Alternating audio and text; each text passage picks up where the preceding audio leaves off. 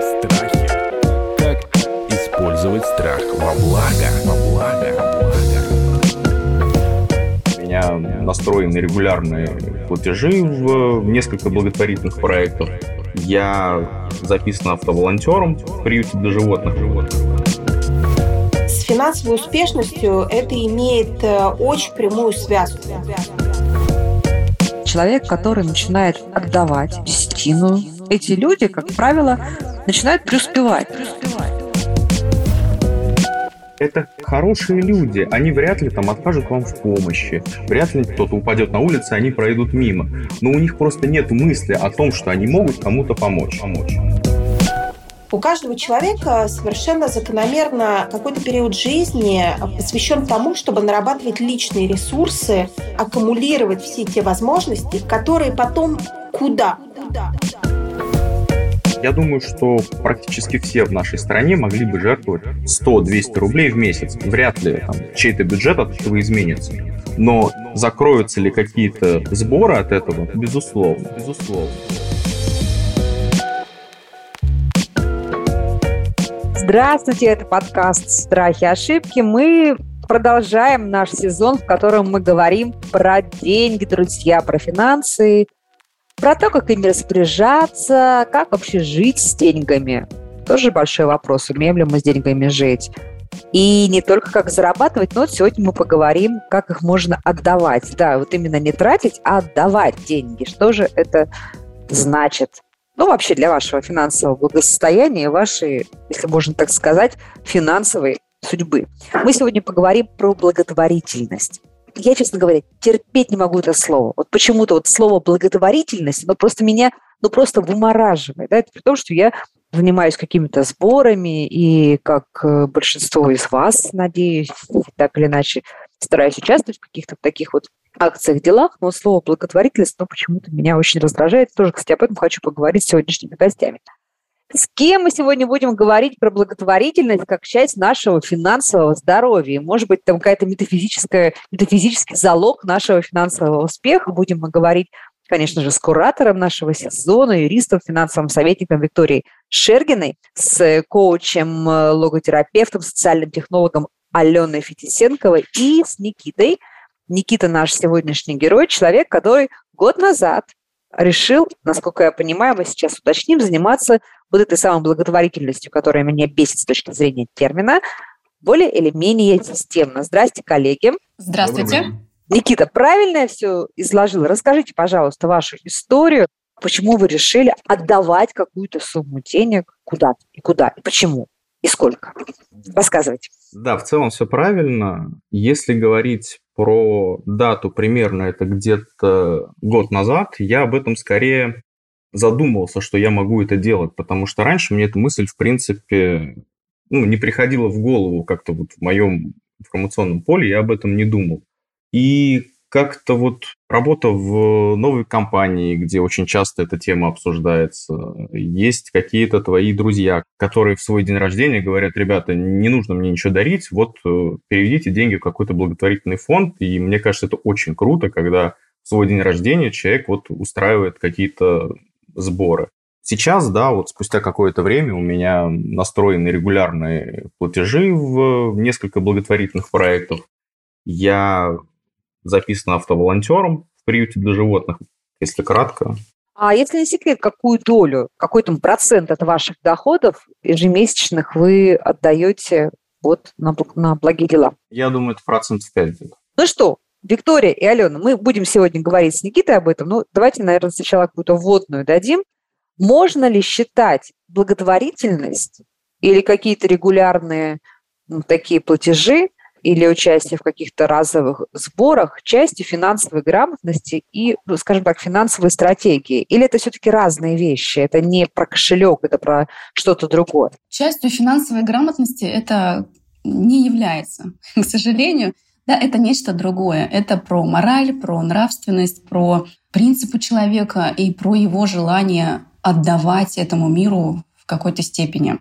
Когда мы говорим про финансовую грамотность, мы, конечно же, прежде всего имеем в виду скорее накопление для себя. Но, тем не менее, финансово грамотные люди, люди, которые умеют обращаться с деньгами и имеют излишки, могут заниматься благотворительностью более свободно, чем люди, которые испытывают э, стресс да, в отношениях с финансами. Буду спорить на эту тему, будем обсуждать, но чуть попозже. Я тогда попрошу, чтобы с вами либо поспорила, либо согласилась Алена. Ален, вот все-таки с точки зрения финансового здоровья человека, благополучия, есть ли какая-то взаимосвязь между тем, отдает ли он часть своих доходов безвозмездно и без задней мысли, или не делает этого? Или вы согласны с Викторией, что это не взаимосвязанные вещи вообще? Вы знаете, мне кажется, что благотворительность в первую очередь это вообще признак человека. Это характеристика, я бы сказала, психически сбалансированного, но как минимум психологически осознанного и стремящегося к зрелости человека. Если говорить в общем, то это признак человека. А на самом деле с финансовой успешностью это имеет э, очень прямую связку. Финансово успешные люди, как правило, очень хорошо прокачаны психологически. И поэтому одно другое совершенно не исключает, но что занятие благотворительностью помогает человеку найти себя, встретить себя, это совершенно однозначно. Ну, смотрите, ведь люди состоятельные, состоявшиеся, но мне кажется, в очень большой своей доле, точно больше половины, рано или позже становятся меценатами, филантропами. Что с ним происходит, что они становятся меценатами, филантропами? Вот вы мне скажите, как коуч, да, как логотерапевт, как социальный технолог, что в их сознании срабатывает? У каждого человека совершенно закономерно какой-то период жизни посвящен тому, чтобы нарабатывать личные ресурсы, вырастать, расширяться и действительно аккумулировать все те возможности, которые потом куда вот это главный вопрос, который человек себе начинает задавать на базе финансовой успешности. Я все это получил, чтобы что? И отсюда вырастают определенные направления деятельности, а именно благотворительности. Кто-то занимается помощью детям, кто-то занимается животными, кто-то занимается экологией, огромное количество вариантов. Но самое главное, что эти варианты являются отражением внутреннего мира того самого состоявшегося, финансово состоявшегося человека. И эти самые направления как раз-то и показывают, что человек в этом мире реально-то пришел делать, зачем он пришел. Вот моя личная статистика говорит о том, что действительно человек, который начинает отдавать и регулярно платить вот эту десятину, что бы это ни значило, как бы это ни было. Я, кстати, считаю, что когда ты работаешь автоволонтером, это тоже твои часы, да? Тоже, это тоже вот. Так вот моя личная статистика показывает, что действительно эти люди, как правило, начинают преуспевать, да, то есть что-то у них, дела идут в гору, у них что-то там срабатывает. Можно в этом искать мистическое какое-то начало, а, но мне кажется, друзья, что в этом есть что-то рациональное. Мне кажется, что что-то происходит с мозгами – что ты начинаешь, э, занимаясь благотворительностью, отдавая деньги, помогая другим, у тебя что-то происходит в мозгах, что-то в твоем сознании, что тебя перестраивает, и ты почему-то видишь какие-то возможности, не знаю, становишься более эффективным. Ну, то есть что, что-то происходит. Никит, как вы думаете, есть такая штука? Или моя статистика просто такой странный срез? Вы знаете, вот по первому вопросу относительно того, что люди становятся успешнее, честно говоря, вот я вижу так, что огромное количество людей не занимается там, помощью другим, благотворительностью и так далее, не потому что они не хотят это делать, а потому что они об этом не думают. Ну, давайте будем честны, люди в регионах э, у нас не очень большие деньги получают. Огромное количество людей, они заняты, ну, наверное, выживанием, если можно так сказать, да, и это хорошие люди, они вряд ли там откажут вам в помощи, вряд ли не скажут там, ну, там кто-то упадет на улице, они пройдут мимо. Но у них просто нет мысли о том, что они могут кому-то помочь. Я думаю, что практически все в нашей стране могли бы жертвовать, ну, допустим, там по 100-200 рублей в месяц. Вряд ли там чей-то бюджет от этого изменится. Но изменится ли, закроются ли какие-то сборы от этого? Ну, безусловно. Поэтому люди просто об этом не задумываются. А что касается того, что человек начинает по-другому мыслить, ну, я, наверное, с этим соглашусь, потому что ты начинаешь искать другие варианты, как ты можешь помогать, кроме денег, потому что, ну, хорошо, вот ты перевел деньги. Это же просто достаточно обезличенная вещь. Это просто перевод в благотворительный фонд, и все. Ты начинаешь думать, как ты можешь помочь еще. Ну, допустим, такой простой вариант, вот об этом говорили, то, что ты тратишь свое время. Я лично не считаю правильным разделять денежный перевод и волонтерство. Это в любом случае помощь, если уж так не нравится слово благотворительность. Ты можешь не тратить ни копейки и приносить огромный вклад Просто, я не знаю, можно приехать э, в приют для домашних животных и просто с ними погулять с собаками. Это огромный вклад. Это намного, мне кажется, ценнее, чем просто какой-то перевод. Потому что это помощь живому существу здесь и сейчас. Деньги никак не могут помочь с выгулом, допустим. Ну, я, наверное, это как-то так вижу. То есть ты начинаешь видеть больше возможностей, как помогать. А что касается вот этой истории, те, что люди становятся более успешными, я, наверное, не соглашусь. Я считаю, что человек, когда вот у него заполняется его пирамида потребностей, он ищет действительно выход какой-то своей энергии, что ты можешь сделать еще. Вот у тебя все в жизни там хорошо, ну что ты можешь сделать еще, как ты можешь еще кому-то помочь. А что думают наши эксперты по поводу взаимосвязи успешности и перестроенных мозгов, когда начинаешь отдавать? Вы знаете, деньги и наличие денег не является тем, что меняет человека в корне. Если человек добрый, то деньги помогут делать ему больше добрых дел. Если человек изначально не имеет э, потребности отдавать, то даже с многомиллионным состоянием вы вряд ли заставите его это сделать. Если мы посмотрим на саму этимологию слова благотворительность, это ведь благотворить, то есть не просто и часто не отдавать деньги, а действительно делать. Да, каждый из нас может что-то сделать. Не знаю, больную бабушку до поликлиники довести, сдать кровь, помочь кому-то в быту и так далее. И множество благотворительных организаций на своих сайтах размещают информацию о том, как им можно помочь не только деньгами. В целом с вами согласна. Но вот какая штука. Как человек, который занимается сборами и видит тело, так сказать, анатомию сборов, что я могу сказать? Сбор на миллион обычно состоит из таких частей. 500 тысяч – это будут крупные взносы, скажем так, от 10 до 100 тысяч. Еще 1200 – это будут взносы по 1000 рублей, по 2000. А примерно треть от этого миллиона, друзья, это будут взносы по 100-150 рублей. Да. Знаете, сейчас же можно писать в банковском переводе, ты можешь писать комментарий. Или, допустим, например, на сайте, если ты это собираешь. И очень часто там приходит сумма, например, не знаю, там 384 рубля 25 копеек и приписка «Ребята, все, что было на карте». Нельзя бояться, нельзя себе ни в коем случае говорить, не смейте, друзья, что что решат мои 50 рублей, я стесняюсь послать свои 50 рублей. 50 рублей как раз все и решают, потому что математически людей, которые могут пожертвовать 100 тысяч рублей в месяц, ну, их, мы понимаем, что их можно пересчитать, там, ну, не, если не по пальцам там, одного человека, то десятка человек. А вот людей, которые могут перевести в месяц 50 рублей, 500 или 1000, их тысячи и тысячи.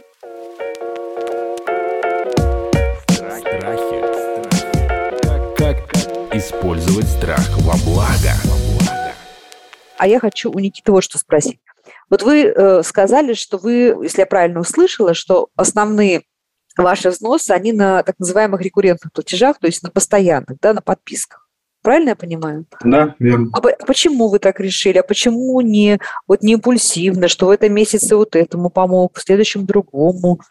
Ой, а вы знаете, у меня и такие, и такие. У меня есть определенная часть рекуррентных платежей. Вот я выбрал несколько благотворительных фондов. И, кстати, там не какие-то нереальные суммы. В этом я с вами соглашусь, то, что очень многие благотворительные организации или сайты, они всегда пишут, нам важна любая сумма. Они, они всегда это подчеркивают. У меня есть рекуррентные платежи, и у меня есть, допустим, где-то я могу переводить стабильно раз в месяц какому-то конкретному животному в приюте на его содержание.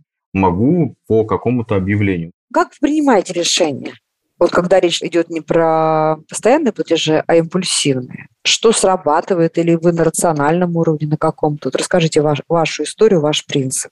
Тут сложно сказать. Я думаю, что есть рациональная история и есть ну, какая-то определенная эмоция. Рациональная, которая составляющая самое главное, я должен быть уверен, что мои деньги дойдут действительно в добрые руки ну, сори, при распространении интернета у нас сейчас действительно есть э, определенный тип мошенничества, когда собирают якобы куда-то. Поэтому, если я жертвую, мне абсолютно не жалко, но для меня главное, чтобы деньги дошли до получателя, и для этого есть прекрасные там инструменты, есть проверенные там сайты, которые сами проверяют.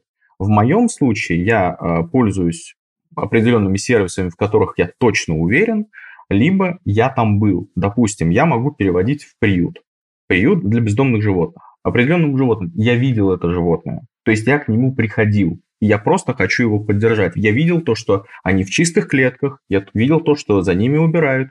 Что за, за ними есть уход. Я уверен, что мои деньги пойдут по назначению. Но, конечно, есть импульсивная какая-то составляющая. Я, безусловно, если я там увижу какую-то историю, там, друзья, нашему приюту не хватает средств, нам, нам там нужны деньги на корм и так далее, это будет в том числе импульсивная составляющая. Потому что у меня, допустим, нет у них какого-то рекуррентного платежа, но я все равно переведу деньги. А вот, друзья, скажите, по каким признакам э, Никита поднял очень важную тему, это страшное прям засилие, к сожалению, мошеннических сборов, а, и по какому принципу можно отличить это сбор мошеннический или это сбор настоящий, реальный. Ну, кроме того, что вы передаете деньги либо в фонд, который вы знаете, и чья репутация известна, либо в приют, в который вы приходили. А все-таки не, не у каждого человека есть возможность поехать и проверить этого благополучателя. По каким признакам, Виктория, как вы считаете, да. что вас должно насторожить? Ну, смотрите, мы знаем да, про два вида благотворительной помощи. Либо через благотворительный фонд, либо напрямую. И, к сожалению, я тоже очень часто организую сборы и слышу, что люди говорят о своем нежелании отправлять деньги в благотворительный фонд, потому что не знают, куда конкретно эти деньги пойдут. А может быть, они пойдут на административное, например, обслуживание этого фонда, а человек хочет помочь конкретному ребенку. И тут он попадает в ту самую ловушку, которой пользуются мошенники, когда берут те же самые фотографии с фондов, да, вот это вирусное распространение через слезливую историю и собирают деньги на карту. Поэтому меня бы сборы на карту насторожились. Да? Если это не знакомый мне личный человек, то да, я рекомендую не участвовать в прямом сборе на карту через благотворительный фонд, проверив сайт, посмотрев, это должен быть живой сайт, то есть с отчетами, это раз. Э, благотворительные организации должны отчитываться о том, как они распределяют свои деньги. Сайт обновляемый, естественно, желательно, чтобы там были все новости, новые сборы, то есть чтобы было видно, что этот фонд живет. Я понимаю, что, может быть, некогда кому-то поехать. Кто-то живет далеко от этих мероприятий, э, но все-таки по крайней мере, фотоотчеты посмотреть. Может быть, вы лично не знакомы через кого-то, вы знаете, что этот фонд существует. У нас есть в стране прекрасные большие фонды. То есть, если есть какие-то сомнения, то лучше направить деньги в хороший большой фонд.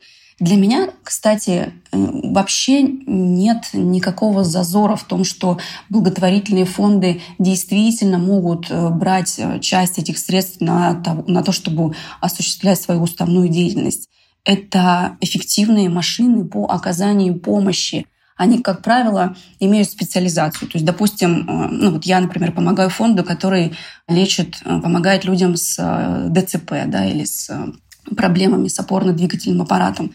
У этого фонда есть связи с клиниками, с врачами. То есть они напрямую могут со скидкой даже предлагать людям лечение. Там работают прекраснейшие специалисты, которые знают, конкретно разбираются, какая помощь нужна людям, где ему эту помощь лучше окажут, как ее окажут. То есть это организация, которая системно занимается такой помощью, поэтому, пожалуйста, я бы не относилась к помощи фондам как к чему-то такому плохому, да, это реально профессиональная, и эта деятельность должна оплачиваться.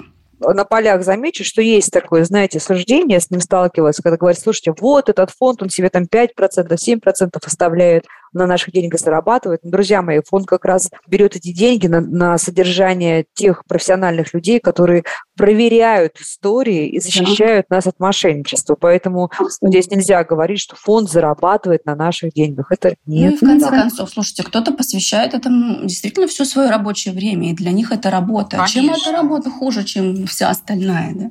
Хорошо. А может ли быть такая вот такой вид благотворительности, когда вы ну, понятно, все, знаете, история, там, больной ребенок, например, да, или погорельцы.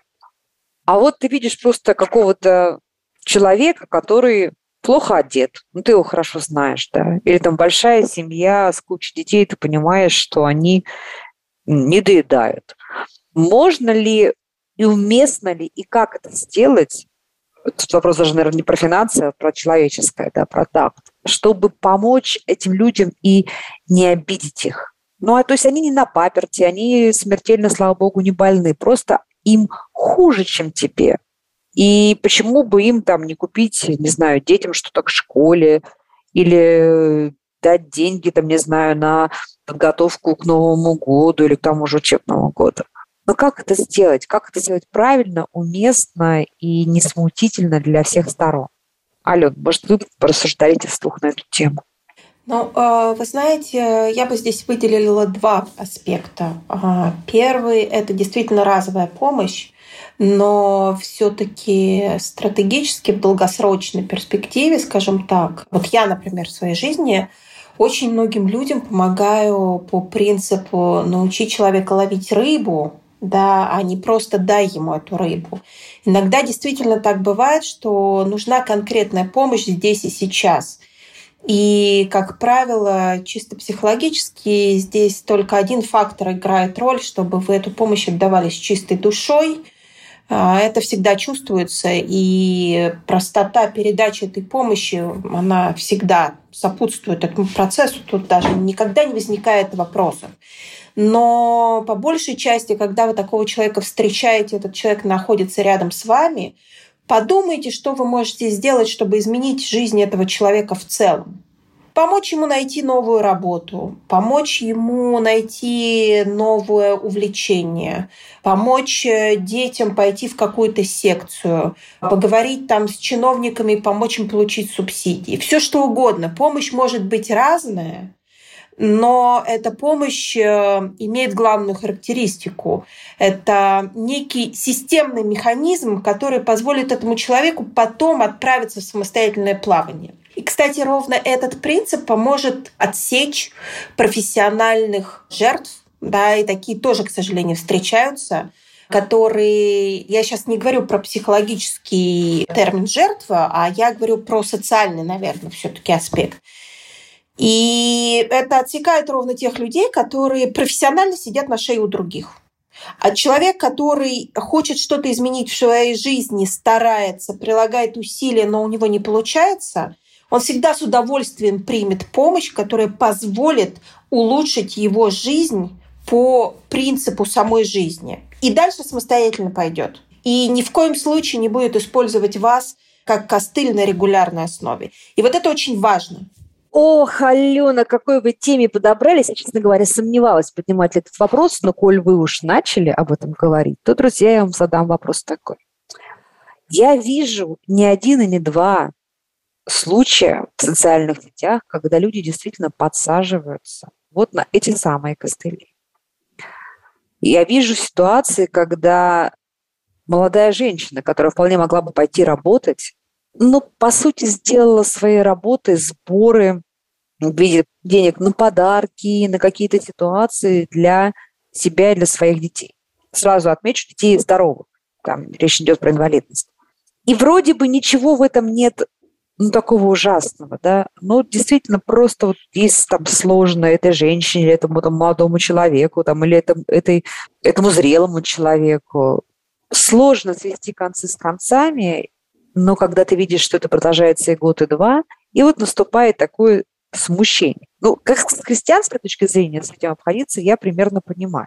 Да, то есть просящему дай. А вот как с точки зрения потаканию вот создания такой социальной формулы, что ли, или приема, такого феномена, можно сказать, да, сбора себе денег на текущие расходы, я не знаю, как относиться. Понимаете, не делаем ли мы плохо в этой ситуации все? Игнорировать просящего человека, ну, нельзя, да, ну, просто с точки зрения моральной. Но в какой-то момент ты понимаешь, что ты уже потакаешь ему. А где эта грань, не всегда легко отследить. Бывают люди, которые собирают эти деньги, а в их жизни ничего не меняется. В их жизни ничего не улучшается. И если э, ее жизнь не улучшается с помощью этих сборов, если она их пробивает, у нее дети по-прежнему не получают э, там хорошего образования, не развиваются, она не улучшает жилищные условия и так далее, и так далее, то ей точно психиатру ей к психологу клиническому работать со своей социальной ориентацией. Ну, в ней же все хорошо в этот момент. Она поняла, что она там, или он, да, понял, что это работает схема. Ничего не меняется, но свои там не очень большие 30 тысяч, например, он в месяц вот так вот собирает по, по кругу. Да, совершенно точно, но это не дает э, развития ее жизни, мотивации в самой жизни человек в самой жизни не может родиться и никуда не двигаться, никуда не смотреть и никуда не идти. Я сейчас не говорю про великие цели, которых надо э, достигать. Нет. Я говорю просто про маленькие шаги. Каждый день человек дает ответы на вопросы, которые перед ним ставит жизнь, что-то в себе меняя и делая как какой-то маленький шажок. Вот если человек эти маленькие шаги не делает, если человек э, дает на вопрос, жизненный вопрос, один и тот же ответ и бегает как белка в колесе по кругу, то это проблема.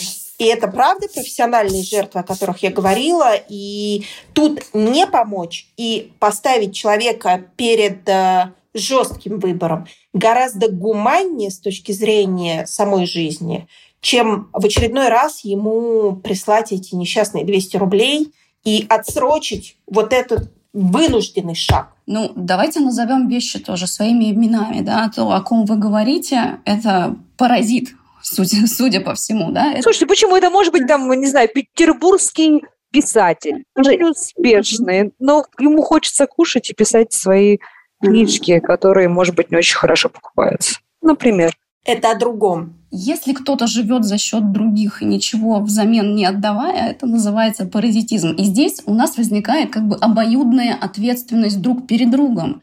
Действительно, я согласна абсолютно с Натальей, что мы продолжаем его инвалидизировать, если мы поощряем такое поведение финансово. Да, он попросил 200, нам легче дать ему 200 рублей, чем пройти мимо. Да, мы успокоим свою совесть, нам хорошо, его страдания мы только продлеваем. Поэтому, опять же, это, наверное, то, с чего мы начинали, что помощь, да, и благотворительная помощь, наверное, она в какой-то степени должна действительно быть очень осознанной и очень профессиональной.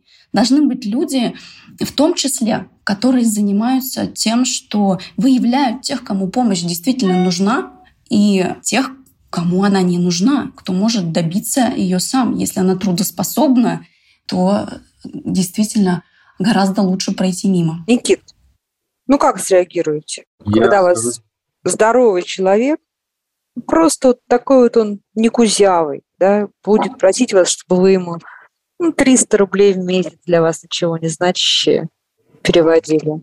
Да, вы знаете, я честно скажу, я с таким ни разу не сталкивался. Я видел ситуации, да, когда, может быть, кто-то попал в аварию, у кого-то заболел ребенок, а чтобы кто-то просто сказал, друзья, я питерский художник, просто помогите мне, я задамся вопросом, а что ты сам сделал, чтобы помочь себе? И честно скажу, мне 300 рублей ни разу не жалко, но я, наверное, как э, профессор Преображенский скажу, не хочу. Вот просто не хочу. Я задамся вопросом, а что ты сделал сам?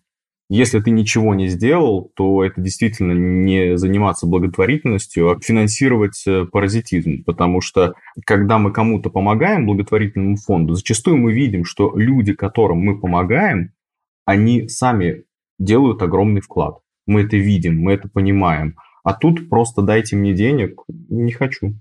Я бы меня... отказал, я, я бы прошел мимо. Вот, вот у меня нет ответа на этот вопрос, честно вам скажу, понимаете? Я тоже часто отказываю, ну, я, как правило, не говорю то, что, знаете, я вам отказываю, как-то ухожу мягко от этой истории. Но вот христианское самосознание, в этом смысле оно со мной борется, да, и говорит, что рука просящего все-таки, откуда ты знаешь? Откуда ты знаешь на самом деле? Я думаю, что этот вопрос открытый тут для рассуждений каждому, но вот точно чего нельзя делать, что если вы обожглись и попали на такого какого-то паразита или даже мошенника, пожалуйста, не разочаровывайтесь, не говорите себе больше никогда. Не отказывайтесь, прошу наших слушателей, от этого прекрасного донорства. Никита, вы чувствуете вот удовольствие, скажите, пожалуйста? Вот есть какое-то внутреннее, внутренняя какая-то эмоция, когда вы отдаете деньги? Вы знаете, у меня отношение немножко поменялось. Я, честно говоря, чувствую не сколько удовольствия, а сколько понимания, что я действую как обычный нормальный человек. То есть у меня нет в голове, ой, вот ты там перевел денег, или ты там куда-то съездил, кому-то помог, ты такой хороший. Вот я никогда об этом не думаю, что я хороший. У меня наоборот в голове мысль, что ты не хороший, ты нормальный. Ты нормальный человек. И мысль, которая у меня есть, почему ты раньше это не делал? Почему ты раньше, наверное, этим не занимался? Вы знаете, я где-то полгода назад читал книгу, она была как раз про историю русской благотворительности.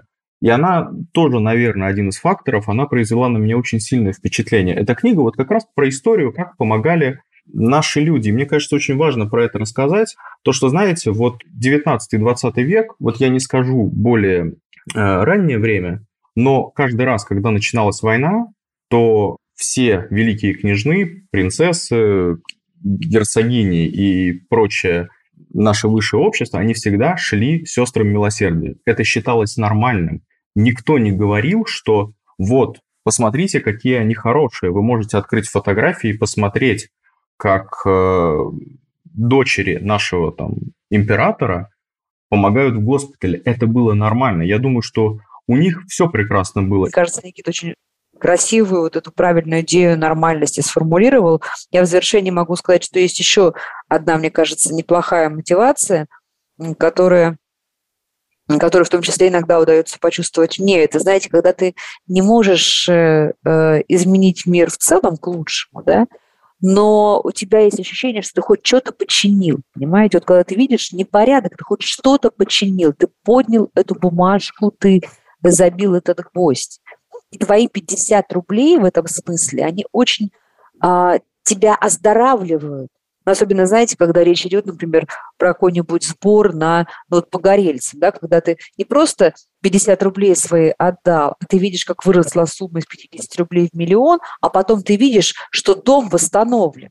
И вот это ощущение чуда и того, что что-то, какая-то неправильность в мире починилась, и ты к этому причастен, она ведь вселяет в тебя огромные силы. Ты возвращаюсь все-таки к немистическому с немистической, э, вполне себе рациональной взаимосвязи между благотворительностью и твоей успешностью, понимаете? Когда ты видишь, что ты сделал крошечный шаг в большом деле, и ты что-то с такими же другими, как ты, вместе починил, изменил, исправил, это же на самом деле дает огромное не только вдохновение, но и какую-то уверенность в себе. Ален, как вы считаете? Да? Нет?